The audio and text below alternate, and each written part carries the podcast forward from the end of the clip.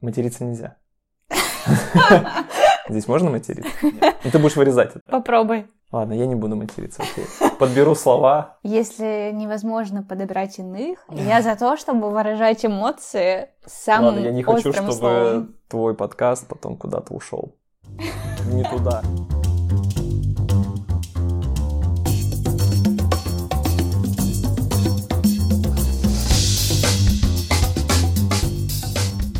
Всем привет! С вами Александра Кретова, автор и ведущая подкаста «Без лайков». Сегодня у меня в гостях необычный герой. Знаю, что этот голос многие давно хотели услышать, а для других станет неожиданностью, что он мужской. Лёша Глухов, инфлюенсер, художник и молодой человек Марии Червоткиной. Или Мари Чер, как точно помнят многие из вас. Я знакома с ребятами лично уже больше двух лет и вижу, как сильно они выросли за это время. Нет, мы не будем в ближайший час обсуждать их личные отношения. Или просто Машу. Речь скорее пойдет о творческом тандеме и самом Лёше. Для меня персона Алексея и его история уникальна.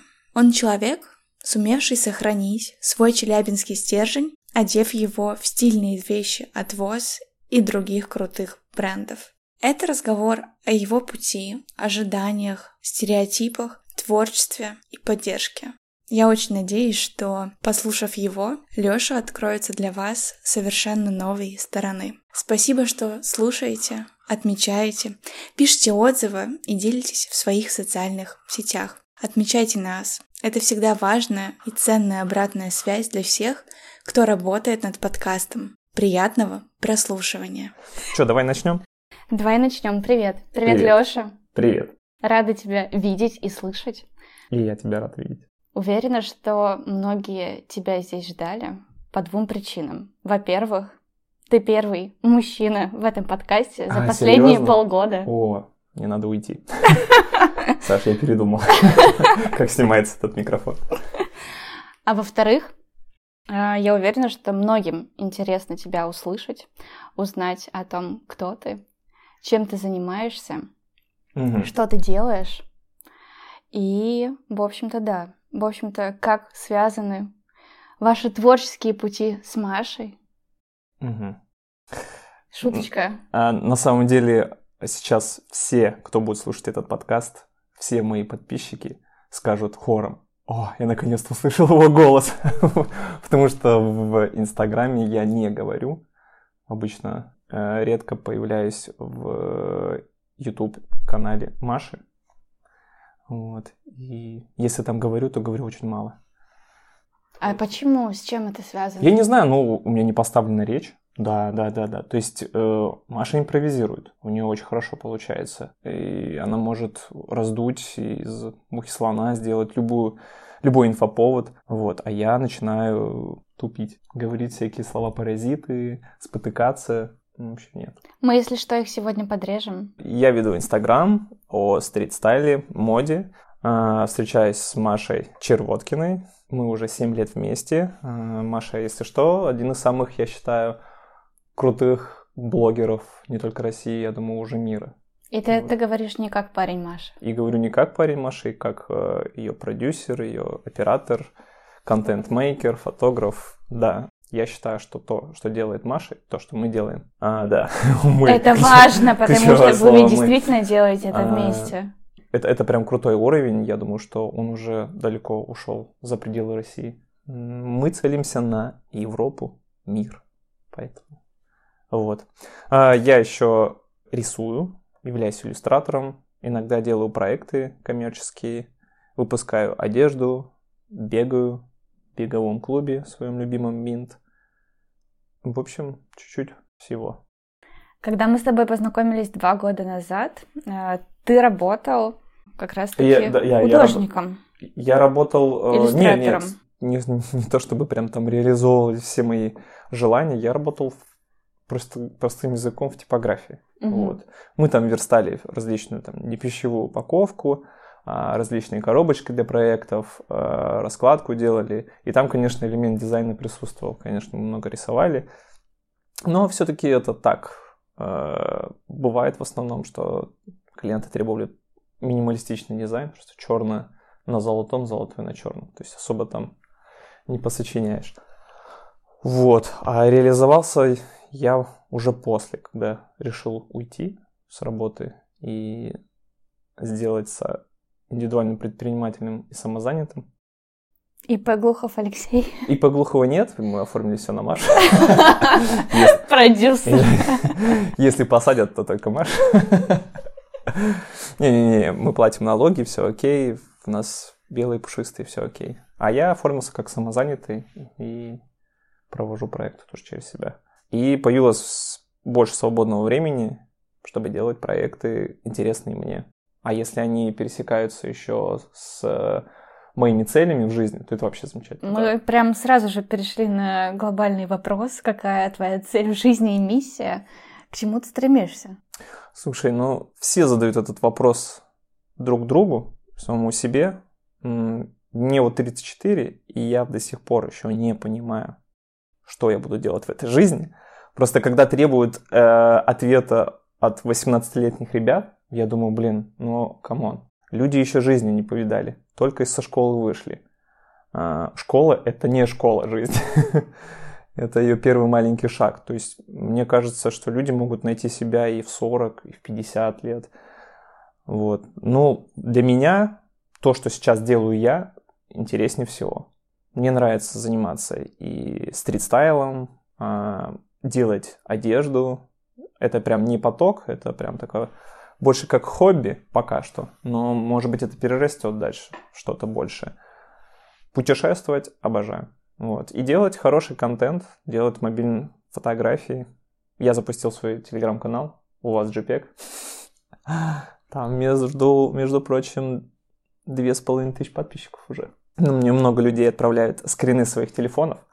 Я показываю их друзьям, смотрите, мои фотографии стоят на заставке, а они говорят, что это я сам себе ставлю и делаю скрины. никто, никто мне не верит, но ну и ладно. Фотографии классно получаются, мне самому очень нравится. Я не думал, что буду фотографировать. Я бы назвал это направление прям мобильная фотография. А в какой момент ты взял в руки телефон и начал фотографировать? Ну, это очевидно, э, когда мы с Машей начали встречаться. И, и появилась потребность. Ну, я чувствовал, что у Маши наполеоновские планы, и чтобы делать качественный контент, она должна раскрываться. Она раскрываться может только перед человеком, которому она доверяет, с которым она живет. То есть я мне нужно повышать свою планку, вот, как фотографа. И лет так пять, может быть, я тупил. Там получалось, не получалось. А последние вот два года уже сама Маша кон- констатирует, что у меня набился глаз, рука, и теперь я уже могу как продюсировать съемку и говорить, как надо, как получится классно. И обычно это получается хорошо, классно. За счет и... чего ты вырос? Что практика, произошло? практика, насмотренность, постоянно насмотренность, э, сидеть в... Я сижу во многих э, телеграм-каналах, э, даже если честно, я захожу в ВКонтакте, и там очень много групп, которые все еще заливают очень много всяких фотографий. Mm-hmm. Я смотрю, что сейчас модно, какие тенденции фотографии, что требует рынок, и, в общем, как-то формируется внутри меня видение всего этого, и я просто реализовываю это. А в детстве ты учился в художественной школе? Да, учился. Но я думаю, я думаю, что это не супер прям важный этап моей жизни. Потому что я пришел уже с более-менее каким-то опытом. Потому что я очень в детстве очень много рисовал. И, между прочим, я не поступил первый раз в художественную школу. И мне сказали, извини, парень, ты отчислен. Точнее, не так. А это же были подготовительные курсы. Я просто не прошел подготовительный курс, mm-hmm. вступительный экзамен. И все, и папа решил, что в 12 лет мне лучше не в художке рисовать, а идти в ганбол. Поиграл я в ганбол три месяца, понял, что это не мое. Моя мама поняла, что это не мое, и отдала меня опять художественную школу во второй раз подготовительный класс. Mm-hmm. То есть я еще год учился. И потом поступил. Отучился я три года и бросил. Все, я даже не доучился.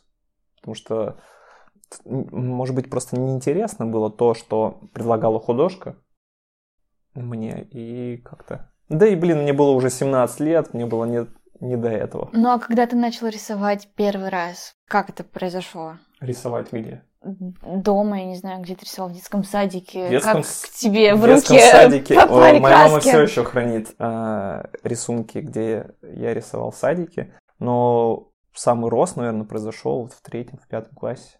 Начал рисовать войнушки, баталии.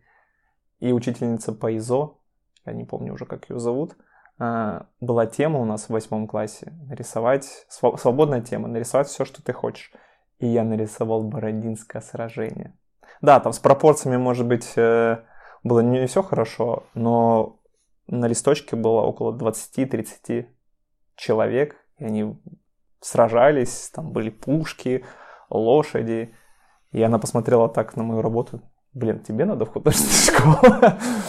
Я передал эти слова маме, мама такая, да, я знала. Вот смотри, папка целая с рисунками. И все, и как-то все потихоньку-потихоньку. Потом я ушел от э, рисования, потому что мне всю жизнь, оставшуюся потом, после 17 лет, вбивали, что я этим не заработаю и не смогу жить. Мне нужно идти на железную дорогу. Это стабильность, это работа, это пособие, это пенсия, это больница, э, медицинская поддержка. Это все. В общем, государство в государстве. Ты поддался. Ну, конечно, блин, мне 17 лет, я не знаю, чем, я- чем мне заниматься в жизни. Конечно, я пошел туда, куда советовали мои родители, тетя, дядя. Вот, и пошел, я отучился, сходил в армию. Здесь мы должны еще сказать, что это было в Екатеринбурге. Да, учился я в Екатеринбурге. Сначала два года я учился в Челябинске, потом я переехал в Екатеринбург на третий курс, и там еще учился еще 4 года. А потом я сходил в армию, чтобы работать на железной дороге. Как вот такое? Да. На железке есть э, военный стол, который не то чтобы контролирует, проверяет всех, кто, возможно, может уйти в армию.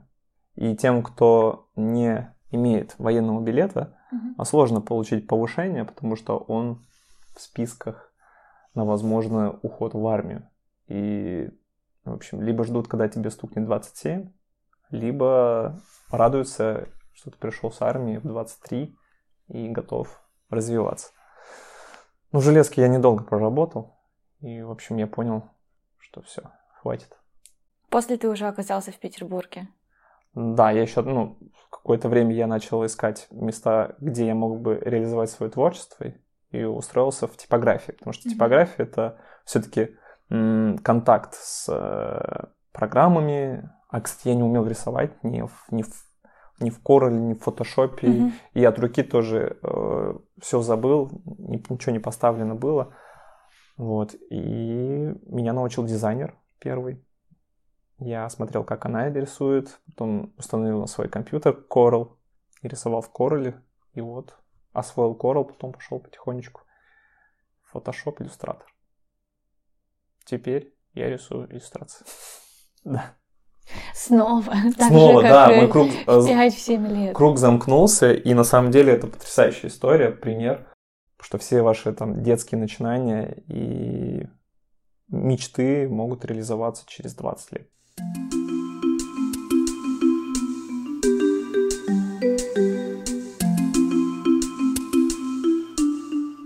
А для тебя фотография является искусством? Да. Все э, фотографии в моем телеграм-канале я считаю искусством. Просто хочу загружать их какую-нибудь э, платформу и зарабатывать на деньги. Ну, я бы не сказал, что я фотограф, прям вот фотограф.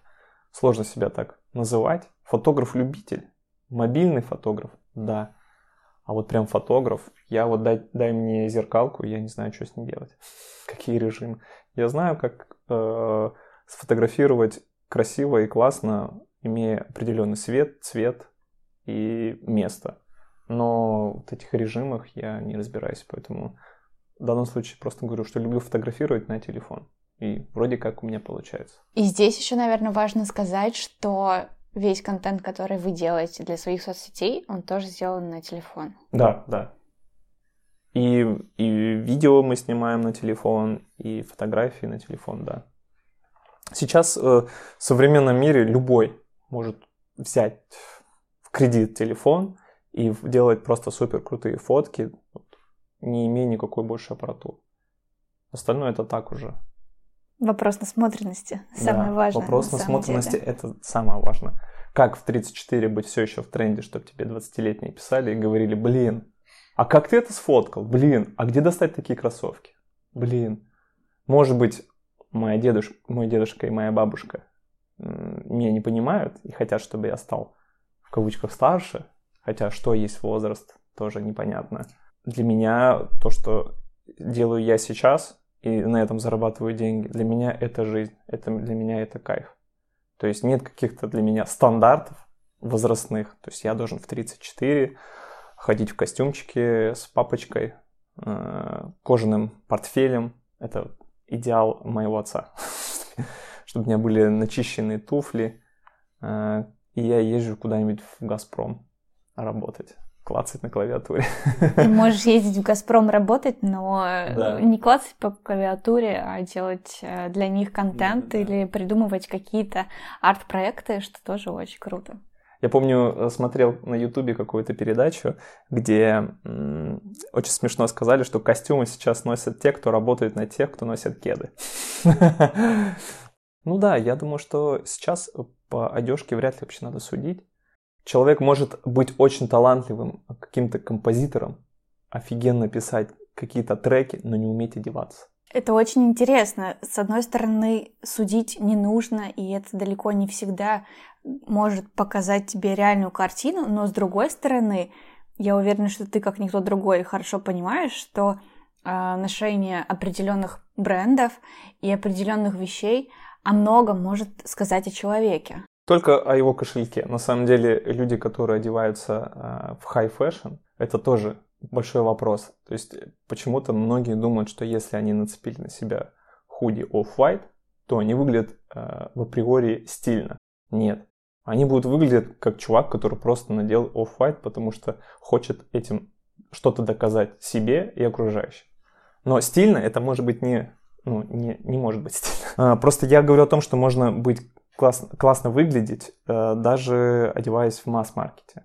Вот. А можно э, носить супер бренды, э, надевать вещи, которые не сочетаются друг с другом, и говорить всем, что у тебя есть деньги, есть, есть деньги у тебя толстый кошелек, но тем самым ты выглядишь безвкусно. Но, тем не менее, определенные вещи, мне кажется, говорят. Ста- о, о статусе, конечно же. И причем не все вещи будут прочитаны этим большинством. То есть одно дело взять с собой сумку Louis Vuitton. Ну, это уже локалка, это уже, типа, кто знает, тот знает. Да, я об этом. Что Таким образом ты можешь показать принадлежность э, не то чтобы к определенному классу, но показать степень своих интересов, возможно, степень интеллектуального развития, увлечений и так Это далее. понятно.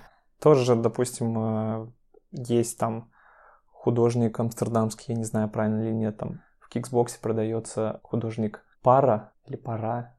В общем, и я как бы знаю его работы, и когда я покупаю худи его бренда, для меня это какая-то принадлежность к этому художнику.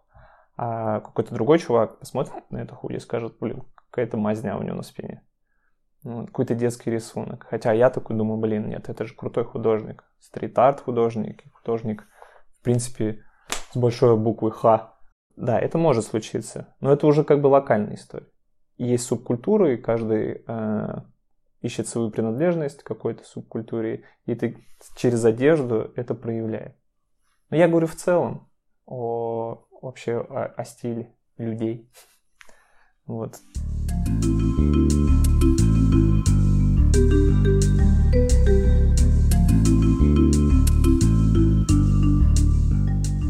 Что есть для тебя стиль?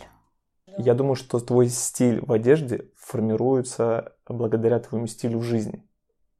Вот я, допустим, интересуюсь кроссовками, а, поп-артом, хожу на какие-то выставки, которые интересны мне, и вот это все формирует какой-то мой стиль и в одежде, соответственно. Если мне нравится там э, около хип-хоп, стрит-культура, э, культура 80-х, 90-х, то я, конечно, это все интегрирую в одежду.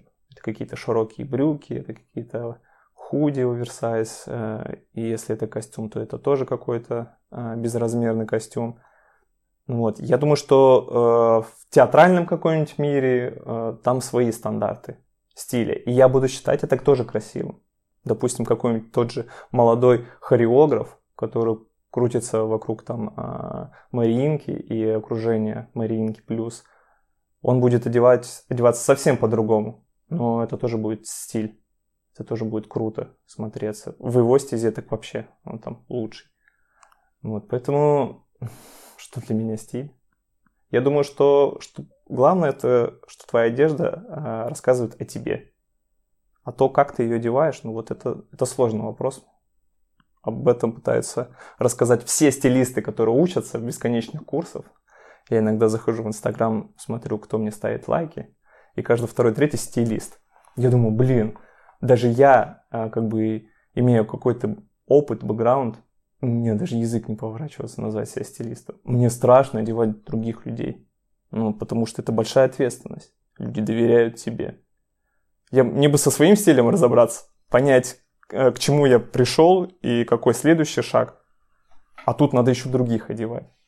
И для меня это всегда очень большая ответственность, стресс. Поэтому я не стилист, стилистом вряд ли когда-нибудь буду. А как много времени ты уделяешь и тратишь на выбор вещей и того, что ты надеваешь? Слушай, в последнее время это вообще спонтанно происходит. Я не знаю как. То есть э, могу зайти в какой-нибудь кос, и мне никакая вещь не понравится. Ну, я думаю, ну, есть, у меня есть похожие. У меня есть... И вот я вижу какой-нибудь просто брюки одни, их там последние на селе. Я вижу, блин, да, и вот мой мозг говорит, это офигенно, я беру. Я не знаю, нет никакого алгоритма выбора вещей. Это все происходит максимально спонтанно. Ну, ты сам себя одеваешь. Да, конечно. Кстати, это, это есть, очень хорошо. Есть очень смешная история. Как-то я пошел в Зару смотреть себе э, шапку. Думал, блин, надо выбрать что-нибудь себе. Э, и встретил бывшую коллегу Маши по цеху, из Гей-31. И она, она меня спросила, а где Маша? А я сказал, «Э, Маши нет, я один.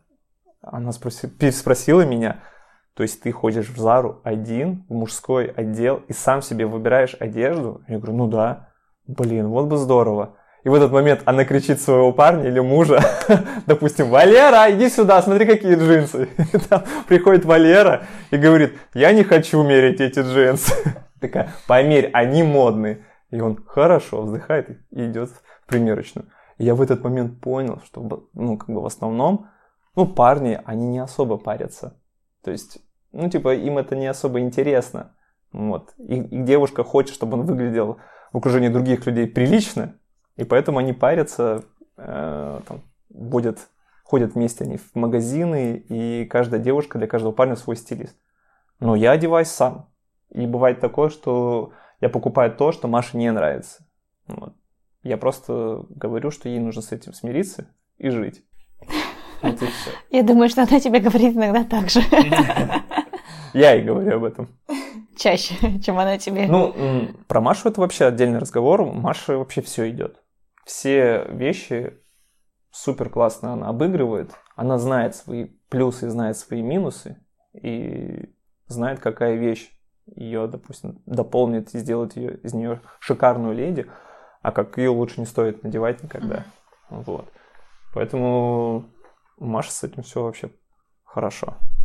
В какой момент э, ты пошел в магазин сам? Что вообще тебя туда потянуло? И почему ты э, не остался вот тем вот Валерой, которого Маша ну, водит в Зару за шапкой? Давай сразу объясним, что Валера э, я хорошо отношусь к Валеру. Да, имени Валера. Это просто имя нарицательное. Это просто, да, просто собирательный образ э, среднестатического парня, который не любит ходить по магазинам, и у него очень много работы. Ему некогда этим заниматься. Ну, я интересовался одеждой еще до того, как мы встретились с Машей. Я сам приехал из Челябинска, мы с Машей из Челябинска. И уже в Челябинске мне всегда было интересно одежда, потому что я, у меня была очень большая насмотренность на стрит-культуру. Мне было интересно э, следить за всеми новинками в кроссов, кроссовочном бизнесе, в кроссовках, э, в сникерхедстве. И я очень активно э, скупал все пары, более-менее какие-то интересные, но которые э, стоковые, то есть не какие-то коллабы редкие, которые стоят бешеных денег, а просто типа вот вижу классного чувака из каких-то пабликов, и у него классные беговые кроссовки, которые он комбинирует с костюмом. Я думаю, блин, это можно обыграть и у меня в Челябинске. Захожу в какой-нибудь Nike, покупаю эти же э, флайниты, покупаю костюм в манго и все. То есть вдохновляюсь именно этим. И все потихоньку-потихоньку э, экспериментирую, смотря на другие, на другие картинки, все вдохновляюсь, конечно, из интернета. И все, и э, самое интересное, что когда ты боишься, ты когда видишь, что, блин, ну как я могу беговые кроссовки надевать с костюмом классическим? Но ты смотришь э, на картинки, смотришь, что в каких-нибудь, э, я не знаю, как называется это, не знаю, как правильно назвать это шоу, Пити Ума. Это где во Флоренции, по-моему, собирается куча классических мужиков mm-hmm. с классным стилем, и их там все фотографы фоткают. Я посмотрел, что они ходят так, и ходят довольные, просто пробую это на себе, понимаю, что это все, я преодолел этот этап, у меня нет страха, все, и, и я иду дальше. И вот эти шажки, они потихоньку-потихоньку формируют во мне какую-то личность, уверенность в себе. И я думаю, блин, я могу одеваться теперь как я захочу, и мне плевать, кто что скажет. Сейчас я могу надеть кепку с ушками, и мне не, ну, типа, мне плевать, что думают люди. Ой, он выглядит несуразно, он выглядит как школьник или еще что-то. Вообще плевать. Боролись ли в тебе несколько Лёш? Один Лёша, который интересуется модой, э, искусством, и другой Лёша, который учится в железнодорожном университете, и вокруг все, очевидно, с интересами абсолютно другими. Ноль с челкой, я называю. Те, кто стригут на лысо э, голову и оставляют челочку. Хороший очень вопрос. Молодец, Саша, пятерка. Это, это самый популярный вопрос, который задают мне, как я после того, как отучился в техническом университете, где в основном 85-90% парней это обычно люди, не запаривающиеся за стиль, вышел такой человек, как я. О, блин. Ну, наверное, можно сказать, что на четвертом курсе я начал подрабатывать, потому что нужны были деньги. Родители не могли меня обеспечивать, так как они оплачивали учебу. У них не было прям лишних денег, чтобы э, давать мне на какие-то развлекухи в Екатеринбурге. А Екатеринбург очень большой и очень развитый город уже тогда был. В 2009-2008 году, когда я там учился. Блин, это был просто небо и земля по сравнению с Челябинском. И, конечно же, очень много хотелок у меня было. Я искал работу. Искал работу, работал продавцом-консультантом э, в Адидасе. А, был такой магазин дисков «Союз». Там продавались игры. А, Еще там поработал. И тут я наткнулся на скейт-шоп «Адреналин». И я подумал, блин, надо. Я узнал, что у них есть вакансия. Но в скейт-шопы тогда было супер сложно попасть. Там все по блату. Там друзья друзей, все какие-то крутые скейтеры подрабатывали там. Там же борды еще продавали там тоже. борды продавались. Я а его помню. А я и сам из Челябинска тоже там на скейте катался. И для меня, я думаю, вот, это прям шанс. И как-то мы сдружились с коллективом, я ходил часто к ним, потому что там, где я работал, и там, где находился бордшоп «Адреналин», это было в одном торговом центре. Карнавал. Ты, наверное, знаешь. И как-то открылось э, вакантное место, освободилось, и девочка э, сказала пару слов там нашему генеральному директору, тогда еще не моему, и он говорит, ну приводи его. Я пособеседовался, мне сказали, ну, выходи. И я в тот же день написал заявление об увольнении, и все, я устроился в этот бордшоп. Проработал в этом бордшопе достаточно долго. Вот. И подружился со всеми скейтерами, которые приходили покупать деки, со всеми сноубордистами. А, меня начали водить на всякие тусовки. Потом Адреналин а, устраивал, а, кто в теме сейчас, скейтеры сейчас скажут, да, Сирка Тур был. Бренд Сирка не знаю, правильно, по-моему, Сирка, да, называется, а, привозил а, буржуев, это типа заграничные скейтбордисты, да, их назвали буржуи, вот, и там были и норвежские скейтеры, и финны, и какие-то немцы, датчане. И они, короче, ездили по Екатеринбургу. У них был тур по Уралу. И в Екатеринбурге они делали э, гала-представления, типа трюки на каких-то спотах. И я уже в составе воркшопа «Адреналин» ездил вместе с ними по всем точкам, разговаривал с ними. И я так вообще вдохновился всем этим, что, блин, круто. Самое интересное, что я сломался и стал тем, кем я есть сейчас, именно в Екатеринбурге, именно устроившись в воркшоп «Адреналин». То есть, если бы моя жизнь чуть-чуть по-другому бы сложилась как-то, то, возможно, я был бы ноль с челкой. Вот, и работал бы сейчас на железке. Хотя на железной дороге работают герои. Типа вот, это просто не мое. А когда ты там еще учился и наверняка проходил практику на железной да, дороге. Во, это, это, вообще, это вот именно на четвертом-пятом курсе я понимал, что что я здесь делаю. Практика помощника машиниста и слесаря. Ты утром идешь э, на практику и лезешь под локомотив менять тормозные колодки, а вечером на скейте катаешься.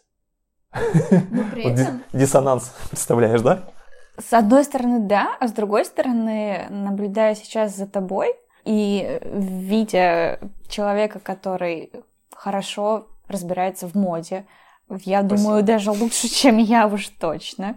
Особенно в каких-то в тех вот магазинах кикбокс, которые я не могла записать с первого раза несколько раз, и новых брендах, ну, очевидно, что у тебя нету перекоса только в эту сторону. При этом ты довольно мужественный, и в тебе есть то, что я люблю в наших уральских э, и вообще Опа. Э, парнях, которые находятся за Уралом и в Сибири, чувствуется этот мужской характер.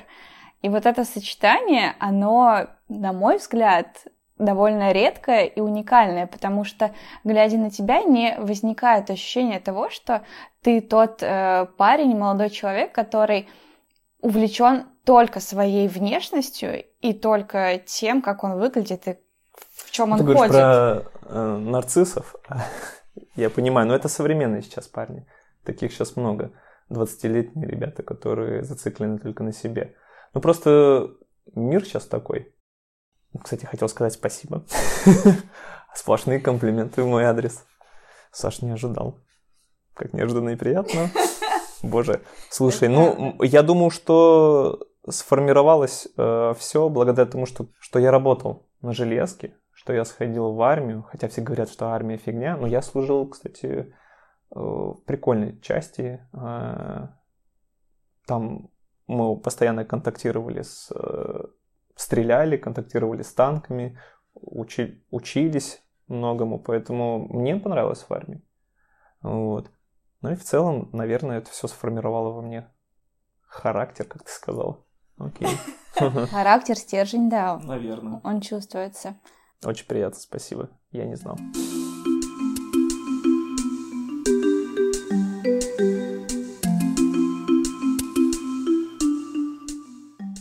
Наблюдаю сейчас за новой волной ребят, блогеров и тиктокеров, в котором кому-то уже есть 20, кто-то еще только-только до них дотягивает. Чувствуешь ли ты разницу между собой и ими? Ты уже сказал, что тебе удается оставаться в тренде и быть для них своего рода инфлюенсером или ролевой моделью.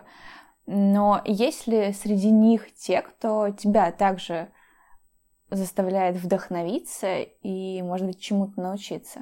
Блин, вот это моя самая большая проблема. Я очень мало на кого подписан. И, может быть, это мой минус.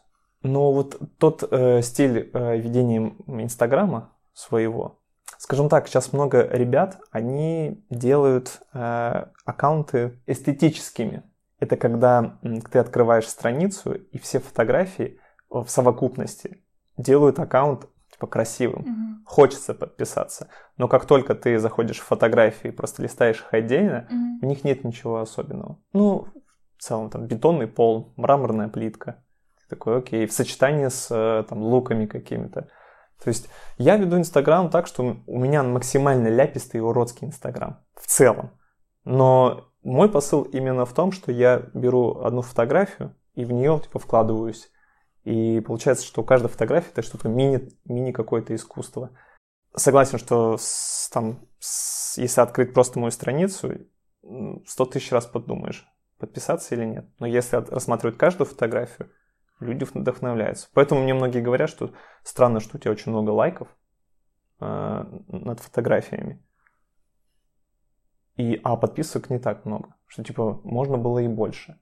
Но я думаю, что просто люди принимают меня не сразу. Я вижу некоторых людей, которые подписываются, потом отписываются, потом опять подписываются. да, такие тоже есть.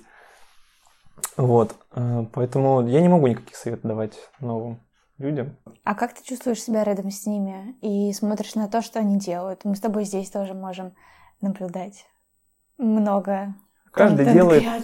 Если э, у него есть своя аудитория, пожалуйста, делает все, что хочет. Мне, мне э, хватает того, что делаю я. Я не смотрю очень мало людей, на кого я подписан и кем я прям вдохновляюсь. Я больше вдохновляюсь рандомными картинками из Pinterest. Я не узнаю, кто этот фотограф, кто этот блогер, который сделал фотки. Я просто рандомно смотрю, очень много материала и все. И делаю свой выбор в пользу того или иного. Вот. А прямо на аккаунт я не захожу. Ну, вот такая вот. У меня даже нет прям примеров, кем бы я прям вдохновлялся. Да. Нет. Канье Вестом вдохновляюсь. Он вообще молодец. Чувак умеет себя продать. Супер. Хочу быть Канье Вест. Все хотят быть Канье Вестом. Только Канье Вест не хочет быть Канье Вестом, поэтому он Ye. Шутка, панч.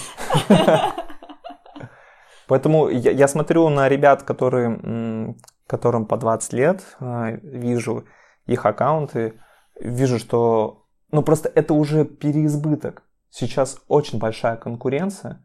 А, уже не только в девчачьем аккаунте, среди парней очень много аккаунтов в России, а, они ну, плюс-минус похожи. Вот чтобы удивлять, нужно делать что-то прям уже эдакое. Типа мало делать монохромный Инстаграм. Надо, чтобы у тебя была какая-то изюминка. В моих постах изюминка это именно цвет. Я экспериментирую с одеждой и цветом, и получается вот такая... Иногда может быть билиберда, но выходит в основном прикольно. Вот. Поэтому сложно сказать. Все. Точка. Все, точка. Как вы взаимодействуете с Машей? Как вы работаете вместе? Ты делаешь для нее контент очень много. Вместе вы его Ну создаете. да, да. Ну, сколько мы встречаемся? Мы встречаемся почти уже 7 лет. 21 февраля будет уже 7 лет. Из них примерно 6 лет я фоткаю Машу. Я думаю, что Маша сейчас, э, наоборот, очень рада, что я наконец-то прокачался, и теперь не она, а как это раньше происходило. Маша давала, находила ракурс, свет-свет, ставила просто на это место меня, давала мне свой телефон, и я должен был просто нажать на затвор и все, сфоткать на телефон. Затвор-то в кавычках. Да. Просто сфоткать на телефон. Э, Маша под, сразу же подбегая смотрит, как все там расположено, все критикуют меня, и вот так фотографии получались. Из 300 фотографий, может быть, одна фотография получится. И вот так мы работали вот последний там, э, ну не последний, окей. Первые. Первые 4 года, да, так работали. Потом уже где-то на границе вот с 20 годом я уже начал такой, знаешь, я бы тебя сфоткал по-другому. Или лучше, самые лучшие фотографии это те, о которых Маша не знает. То есть она идет куда-нибудь, или общается с кем-то, или там, не знаю, подружку обняла. И в этот момент, когда Маша не знает, что я фотографирую, фотки получает максимально искренние. У Маши настоящие эмоции. А, там смех вокруг людей тоже настоящий. Никто не позирует, никто... Вот эти фотографии самые ценные. Вот. Э, дальше уже идут э, постановочные фотографии, но тут уже дело за Маш, то, как она обыграет вещи. Теперь здесь просто... Мне нужно просто хорошо сфотографировать. Все, и за два года последних э, и Маш прокачалась в стиле, она экспериментирует, и уже ей недостаточно обычных каких-то mm-hmm. понятных вещей, и хочется еще crazy, crazy еще больше, потому что аудиторию всегда нужно удивлять и вдохновлять чем-то. Вот. А я, в свою очередь, научился делать контент, который Маше нравится, и после которого она говорит «Вау». Самый лучший пример – это фотография, вот Маша, я слышал, тоже пример ее ставила на лекции. Это фотография Dior. Когда мы поехали в Кипр, и Маша просто загорала, а я поднялся на третий этаж балкона. И с балкона Машу сфотографировал. И как бы Маша просто там загорает, ножками теребит на солнышке, и эти фотографии прям вау. Или супер крутая фотография, где мы гуляли по Петроградке. Кстати, это самая популярная фотография у Маши. У нее 80 тысяч. 80 э, тысяч лайков на этой фотке. Я поднялся на второй этаж магазина, у которого выбито было стекло. И в этот момент меняли стекло рабочие. То есть там был новый стеклопакет с присосками, и висел рабочий, прям альпинист. Я говорю, можно я сфотографирую, пока окна нет? И альпинист такой, окей, я пока покурю. И он реально курил на весу, а я сделал фотографию сверху, как Маша стоит на перекрестке. И в этот момент парень с девушкой на фоне начали целоваться. И вот эта фотография, где Маша смотрит. Это кино. Да, это кино. Это песня. Ля, это песня, сказка. Получилась самая офигенная фотография, потому что она самая живая. Маша смотрит на меня снизу, а я снимаю ее сверху, и на фоне пара целуется. Это прям вот настоящая фотография. И она собрала, хотя в ней не было прям супер стиля, Маша была одета в обычное поло, обычные брюки, но сам момент был просто золотой. И она собрала 80 тысяч. Я бы спросила, что ты готов сделать э, ради контента и ради хорошего фото, но ты уже сказал, в принципе, ты бы и как альпинист мог повисеть. Ну да. Ну прям рисковать жизнью не собираюсь, нет, ни в коем случае. Советуетесь э, ли вы друг с другом э, при принятии решения о сотрудничестве с тем или иным брендом? В смысле, э, сейчас э, не существует отдельно там Маши и отдельно меня. Мы прям уже как единое целое. Все сотрудничества, которые есть, все мы обсуждаем. Вообще абсолютно все. Ну, есть какие-то э, мелкие сотрудничества, которые Маша принимает сама, потому что ей прям нравится этот бренд, в котором я не слышал. Mm-hmm. Но о всех коммерческих, э, более-менее там крупных проектах я всех знаю, да. Собственно, и Маша знает то, что творится у меня. Маша консультируется у меня по образам, а, это, кстати, мне очень приятно, что Маше интересно мое мнение. Вот, я консультируюсь с Машей. То есть э, хорошо, когда есть еще один человек со своим видением, который говорит, нет, это уже заезженная тема, а вот этот прям класс. Но оно у вас разное? И за счет чего вам удается сохранять разное видение, если вы работаете вместе, рука об руку, живете вместе и вообще, в принципе, а, проводите довольно много времени вместе, но при этом... Ну, я брутальный парень, но она сексуальная девушка. У нас в априори разные э, взгляды. Ну, ну, есть же какие-то хобби, которые э, интересны мне. Тоже коллекционирование Лего, Звездные войны, а поп-культура, а, комиксы, э, арт-искусство, именно стрит-арт. Угу. Вот. А Марии интересно ну, другое. Там, дизайн интересует ее, мода высокая, тренды. То есть все равно, э, несмотря на то, что мы живем вместе, работаем вместе и все делаем вместе, путешествуем вместе, все равно у нас есть какие-то свои э, интересы, которые друг друга не то чтобы не понимают, просто они нас меньше интересуют но мы уважаем интерес друг к другу. Хотя Маша сказала, что ей достала эта коллекция Лего. Я сказал, я говорю, я хочу купить нового шагохода. Она такая, я тебе дам шагохода. Его уже ставить некуда. Вот, да у нас вообще квартира, посмотри. Вообще какая-то студия. Но зато как удобно. Ты говоришь, смотришь на книги и просто читаешь интересы, которые есть у вас. Ну, вот так вот интегрируется high fashion и street style. Маша тоже интересна отчасти тем, чем занимаюсь я. И когда я делаю фотографии для своего контента, часто получаю от Маши довольные какие-то комментарии, что вау, это, вот это круто. И иногда Маша меня может удивить тоже каким-то супер, супер какой-то фотографией или фотосессией с каким-то фотографом. Поэтому мы постоянно друг друга удивляем. И, может, из-за этого мы все еще вместе. Да, потому что люди друг другу надоедают. Такое бывает. Кстати, я нормально отношусь, когда Маша уезжает в Москву на неделю. Абсолютно. Многие мне пишут, так, дорогие подписчики, многие мне пишут, Алексей, ну что она там тусуется, а ты в Питере? Абсолютно нормально. Я мы, согласна. Мы строим отношения на доверии. Я Маша доверяю на 100%, а она доверяет мне. И поэтому у нас не создается никаких проблем с этим. И иногда отдыхать друг от друга полезно. Неделя, три дня, уехала в Кисловодск, ради бога. Я поеду к бабушке дедушке в Воронеж, тоже ради бога. То есть это, это полезно.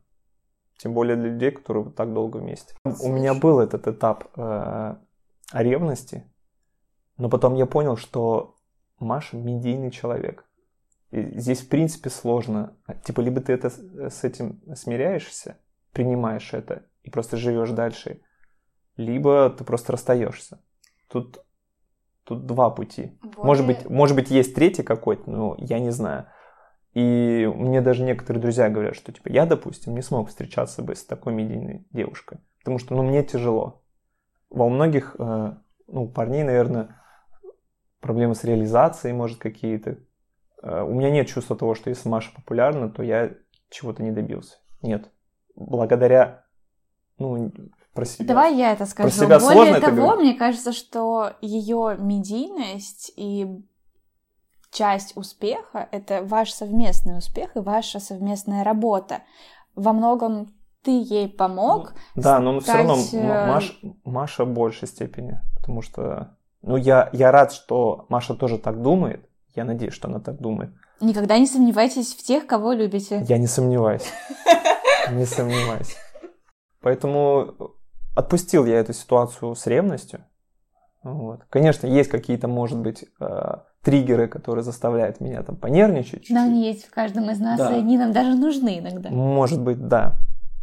Но я стараюсь все-таки их потом убивать в себе, э, и потом все происходит. На самом деле, человек очень сильно себя накручивает. Очень сильно. Э, то, что он видит в первую там, там, 3 секунды в каком-нибудь сторис, может быть вообще не так. То есть все вырезано из, из контекста, и человек уже сам себе додумывает какие-то истории, просто романы пиши. Но нужно просто трезво смотреть на все это. А, я, допустим, на какую-то интрижку идти и жертвовать там семилетними отношениями не буду. Ну, то есть мне это не интересно. Мне, был, мне будет хорошо сейчас, а потом что? Зачем это все? То есть я вот по такому принципу живу, и поэтому проще отношусь и тому, с кем Маша общается, с кем она тусуется. Главное, чтобы у нас все было хорошо. Все. Лёш, когда свадьба? Так, не дави на меня. Маша любит повторять мою любимую фразу «дави на скейт, не дави на меня». Да. Чувствуешь ли ты себя тоже человеком, которого узнают? И как ты относишься к тому, когда к тебе подходит или фотографирует? Я абсолютно нормально отношусь к людям, которые подходят и просят сфотографироваться. Я даже больше скажу, я сам ощутил э, на себе, когда встретил Нурлана Сабурова в Москве. Я так хотел с ним сфотографироваться, я находил в себе силы подойти не как придурок какой-то, а прям как типа нормальный человек я даже в голове а, несколько раз продумал диалог, какой может быть. Подошел к Нурлану, и просто у меня в этот момент срывается голос, я начинаю говорить какую-то ересь, и Нурлан такой, ты, наверное, сфотографироваться хочешь? Я, да, нет, да, да, я хочу сфотографироваться, можно? И в этот момент я понимаю, а, что чувствуют подписчики, когда подходят. Потому что иногда мы и с Машей иногда можем на эскалаторе вот поднимаемся, и к нам просто подойдет девочка, привет, просто сказать, и мы привет. И она в этот момент даже не думает о том, как это выглядит странно со стороны. Потом она уже успокаивается, Потому что Маша такая, привет, как тебя зовут? Я такая, блин, извините, я на вас подписан. Просто в этот момент я должна была вас поймать и что-то сказать, чтобы вы обратили на меня внимание. И иногда такие подходы странные. Вот. Но в целом мы, конечно же, рады. Ко мне уже под, подходят, да. Э, и в метро подходят, и на улице. мне приятно, что подходят парни. Они не боятся, да. У меня есть даже целая подборка скринов, где меня отмечали. Вот. И парни сейчас тоже. Раньше казалось, что парень это такой человек, наблюдатель со стороны. То есть он все видит, все знает, но ничего не комментирует. Ну да, и лайки девушки не ставят, и комментарии тоже не ставят. Ну да, может быть. То сейчас парни, когда видят э, мужской контент, вот, они, наоборот, заинтересованы. У меня очень много задают вопросы парни. И когда они подходят на улице, мне, наоборот, ну, приятно, круто. Они не считают это каким-то странным, подходить к другому парню и попросить сфотографироваться. Поэтому класс. Да, на улице узнают, не так часто, как Машу, но... Кстати, Машу узнают чаще, когда я рядом. Потому что когда один человек, они все сомневаются. Они, они сразу заходят в стори, смотрят, в этой ли она одежде сейчас, не в это. А когда видят меня, ну точно Маша. Ну вот стопудняк. Поэтому, когда мы вдвоем, нас чаще узнают. А насколько для тебя самого а, важна эта узнаваемость и признание? Ну, слушай, не, же, не было же такой цели. Прям вот. Я иногда читаю, что статьи, что некоторые прям ставят цель быть медийным, узнаваемым, известным. У меня никогда не было такой цели. Но мне просто нравилось делать хороший контент. И так получилось, что он заходит многим тоже. И как-то все получилось само собой, спонтанно. Самое интересное, что Маша э, задала мне такой вопрос. Вот, Лёш, а ты не хочешь, чтобы я тебя сфотографировал? То есть, давай поработаем от обратного. Я подумал, почему бы нет? Раньше до этого я выкладывал одну фотку за три месяца. Я подумал, хм, ну, в принципе, да. Маша говорит, у тебя сформировался стиль, ты можешь что-то постить, может, кому-то это будет интересно. И все, и мы начали пробовать уже меня фотографировать. И сначала, конечно, это все медленно-медленно, а потом я начал экспериментировать, посмелее стал, и все, и как-то раз все начали меня замечать. Как оно чувствуется внутри? Да нормально, у меня нет э, какой-то звезды, все, все окей. Просто это все идет настолько, я считаю, что и у Маши, почему она э, простая девчонка, все еще, хотя у многих корона на голове, э, на голове. Наш мир, надо уточнять, какая корона. Э, просто все это шло очень медленно, то есть э, очень пологий такой рост, очень медленный рост. И в каждой какой-то ситуации мы нормально, здраво э, принимали это. Угу. Вот. Больше всего самое странное, это когда э, слава приходит сразу. Вот вчера у тебя было там 300 подписчиков, в следующий день у тебя миллион. Как вот с героиней там из э, сериала «Игра в кальмара». Девочка снялась, и все, и через там пару там недель, не знаю, у него уже сразу там миллион, два, три миллиона подписчиков. Вот просто слава упала и все. И люди в этот момент, все, у них море, море по колено, они думают, что все, они все могут, и у них начинается головокружение какое-то от славы, и начинаются какие-то поступки, которые потом не соответствуют. Кто-то наоборот может упасть в конуру и сказать, я в домике, меня не трогайте. А, кстати, или так, да. Для, для кого-то, для актеров, наверное, это тоже бывает какой-то кризис, э, и напрягает повышенное внимание к ним, и они, наоборот, закрываются. Я думаю, что большинство голливудских актеров так себя ведут. У нас все было гораздо медленно, и поэтому мы не чувствуем прям какой-то славы, славы. Нет. Все окей, все очень спокойно. Я вообще не понимаю, почему на меня подписано столько людей. Вот. Ты сам уже ответил на этот вопрос сегодня, потому что ты делаешь необычный контент, и ты удивляешь этих людей. Самое интересное, что у меня выстреливают луки, которые каждый может купить. Вот, типа, это прикольно и это просто. Все. И очень многие потом вдохновляются и пишут, что, блин, не знала, что сочетание зеленого и коричневого такое офигенное. Все, это просто сочетание двух цветов. Это не обязательно должно Это быть... сочетание природы. Да. О, Господи. Просто... Либо вот я делал контент для Пумы, и мне, мне предварительно скинули каталог. Я посмотрел вещи, которые мне интересны, я выбрал только голубые вещи. И, казалось бы, парень бы сказал, ну, голубой цвет для парня это рискованно. Я сделал фотки, э, отдал оригиналы Пуме, Пума их выложила у себя, и мне все пишут сейчас, блин, голубой цвет, это такой мужской цвет, это так идет, все, вот, рамки, все, они стали шире. Теперь голубой и розовые шорты голубое поло это, это нормально. Хотя, что есть нормально? Ну, типа, нет нормы, одевайся как хочешь.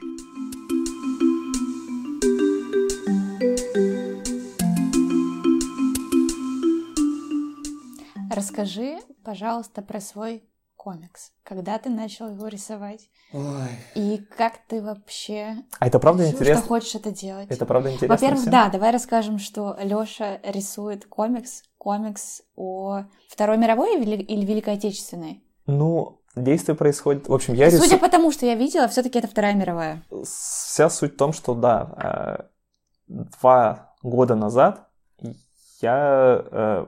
На самом деле мы сидели с Машей тоже в какой-то каф- кафе, я делал зарисовки, и Маша предложила, а не, не хочешь ли ты сделать какую-то историю, какую-то, какой-то комикс? Я подумал, что это славная идея, и накидал пару страниц. И потом это все переросло в что-то очень серьезное.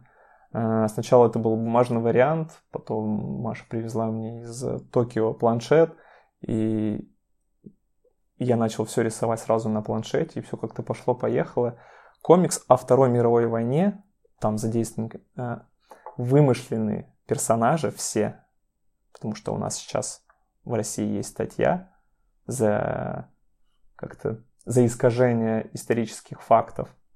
Это полностью вымышленная история о том, что немцы создали супер оружие, допинг. Это не новая тема, отсылка прям к игре Wolfenstein, что немцы создают супер формулу и создают супер людей, которые ускоряют Блицкрик. И в данной истории страна, похожая на Советский Союз, проигрывает. И новая столица э, Советского Союза Свердловск. Привет, Екатеринбург!